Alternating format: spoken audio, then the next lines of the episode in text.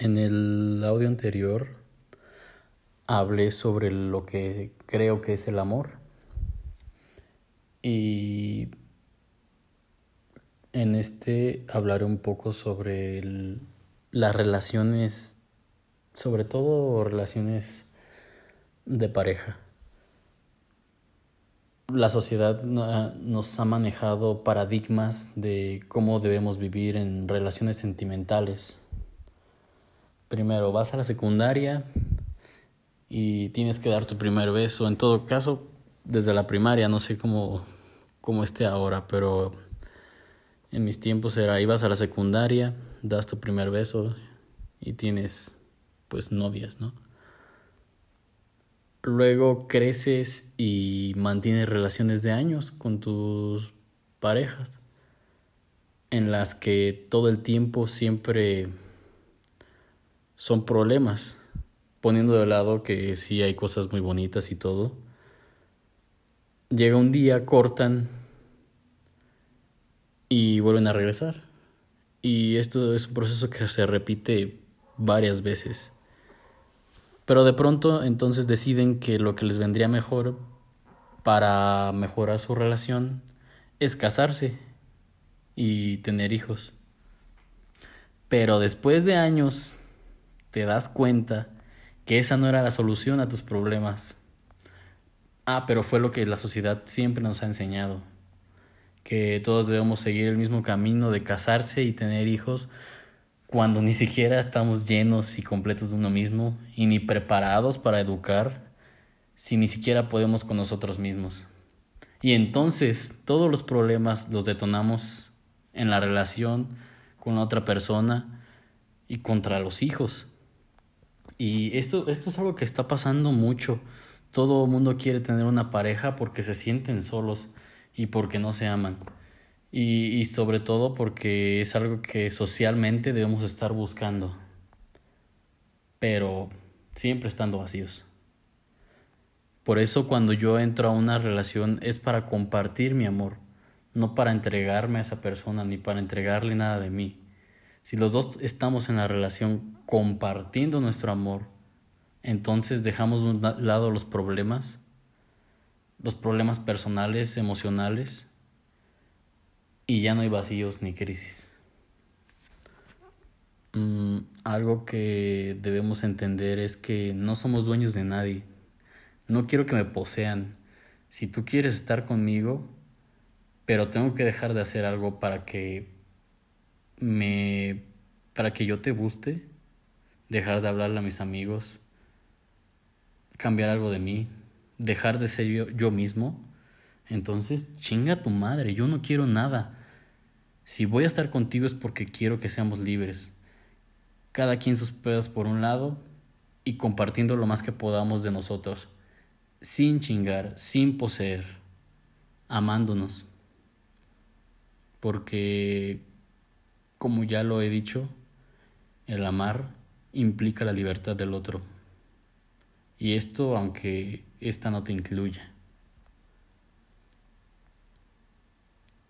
Algo que me ha estado pasando en mis alrededores con varios amigos y amigas, mm, ya sea que empiezan a hablar, digamos, a salir con alguien o ya llevan una relación de años o ya sea una relación reciente Mm, y todo es bonito en un principio, pero de la nada un día mm, vamos a decir que uno de los dos decide que realmente ya no quiere seguir con esta relación o ya no quiere nada con la otra persona y se va. Y el que se queda se pues realmente queda lastimado y para olvidarlo, para superar todas estas crisis tremendas, buscan las drogas, buscan el alcohol, buscan a otra persona. Y creo que solo están tapando un hoyo, pero haciendo otro. Y sobre todo creyendo que el amor duele. Y esto es algo a lo que también quería llegar. Algo que ya les había dicho y era que el amor no duele. Lo que duele es todo lo que confundes con amor. Duelen los apegos. Duele el no aceptar.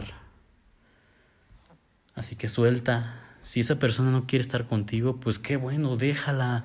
Nadie va a hacer lo que tú digas. Dios o el universo o en lo que creas no va a conspirar a tu favor solo porque tú quieres. Si en verdad amas a alguien, entonces no te va a importar que esté con alguien más y feliz. Pero si solo quieres tenerlo para ti y que nadie más pueda mirarlo o mirarla, entonces esto es posesión. Y deja de ser amor. A veces creo que preferiríamos que esa persona se quedara sola para siempre, o en todo caso que muriera, con tal de no verla con alguien más. Y bueno, ya que estamos en confianza,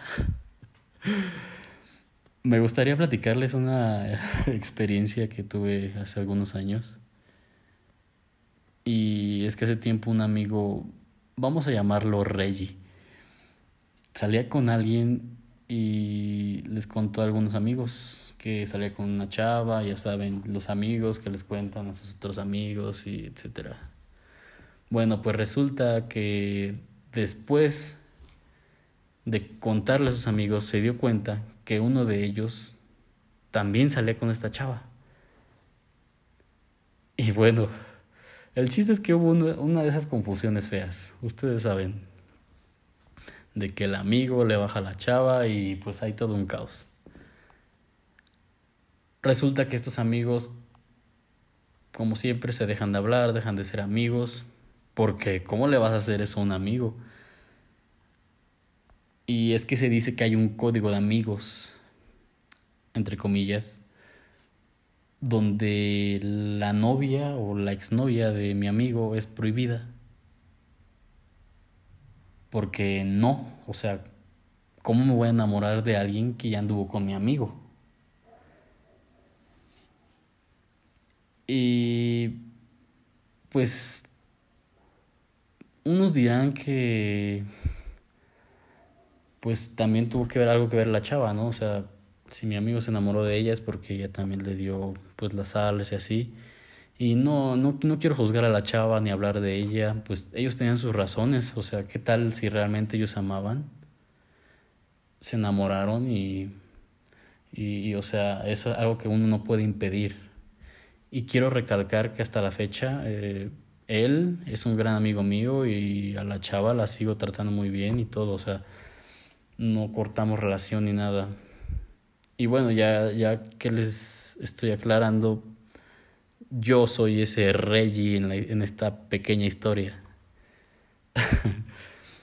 y bueno, independientemente de lo que pasó, entendí que no somos dueños de nadie, que cada quien pueda andar con quien quiera. Porque no voy a, porque no voy a permitir que dos personas anden. Porque no voy a permitir que dos personas que se aman estén juntas solo porque yo llegué primero. No mames.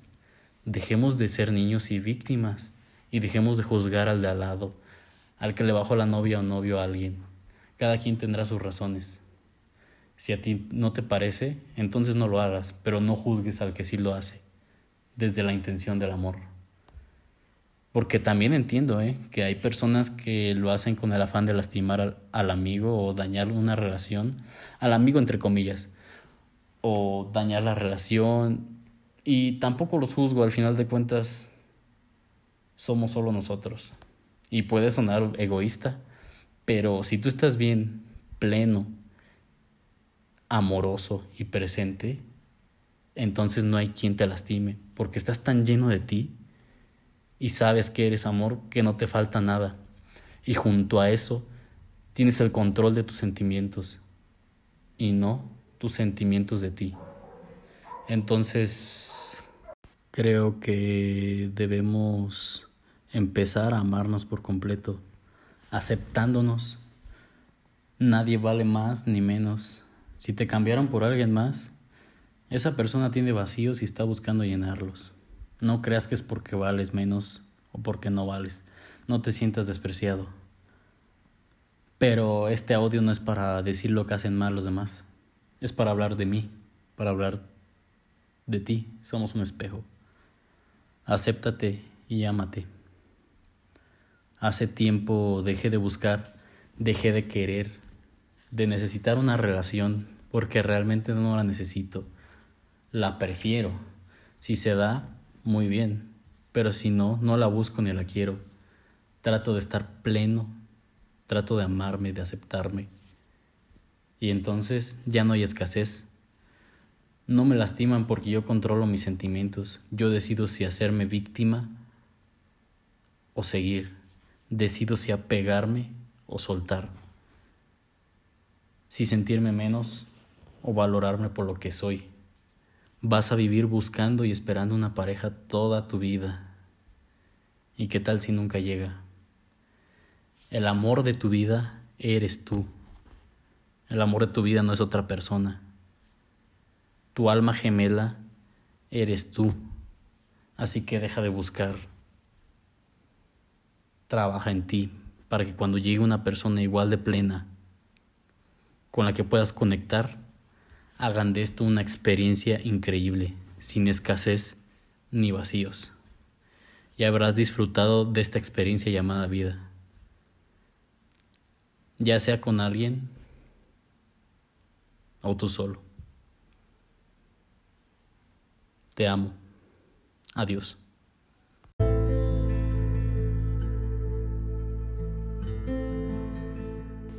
Hola, soy Rodrigo Herrera.